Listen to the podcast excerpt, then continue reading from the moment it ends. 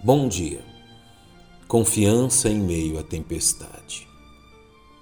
Os últimos tempos têm se caracterizado pela sucessão de crises sanitárias, econômicas e militares que parecem não ter fim. Quão importante é que os salvos em Cristo sigam as orientações bíblicas em meio a tempos como estes, a fim de não serem abalados enquanto testemunham da fidelidade do Senhor. Antes de tudo, o salvo deve manter um espírito de serenidade em toda sorte de circunstância. A principal característica de uma pessoa serena é que ela não se deixa abalar, mesmo que todos ao seu redor se descontrolem.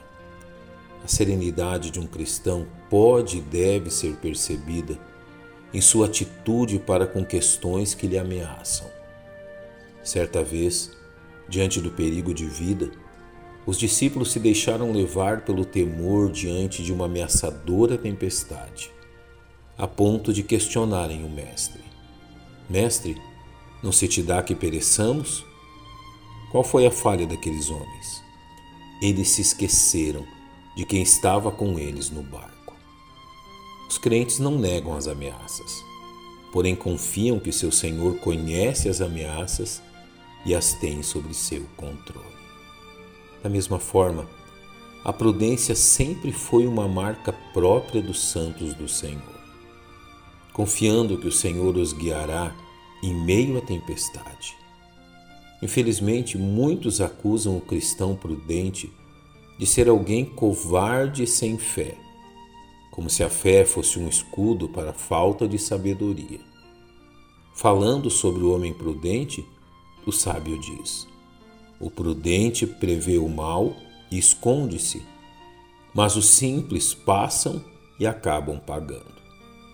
É sábio ser prudente diante das crises, reconhecendo o mal e agindo a fim de defender a si mesmo e aqueles que amamos de sofrer um mal maior devido à imprudência.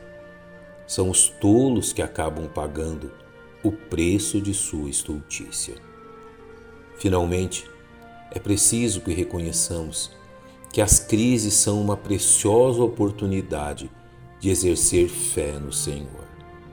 É o apóstolo Pedro que nos ensina a atitude correta diante das crises, lançando sobre ele toda a vossa ansiedade porque Ele tem cuidado de vós. Este verso não significa que cruzamos os braços e deixamos que Deus resolva nossas crises.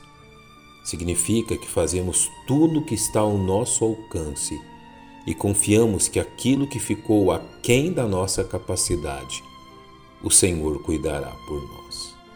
Portanto, não temamos, nosso Deus vai à frente.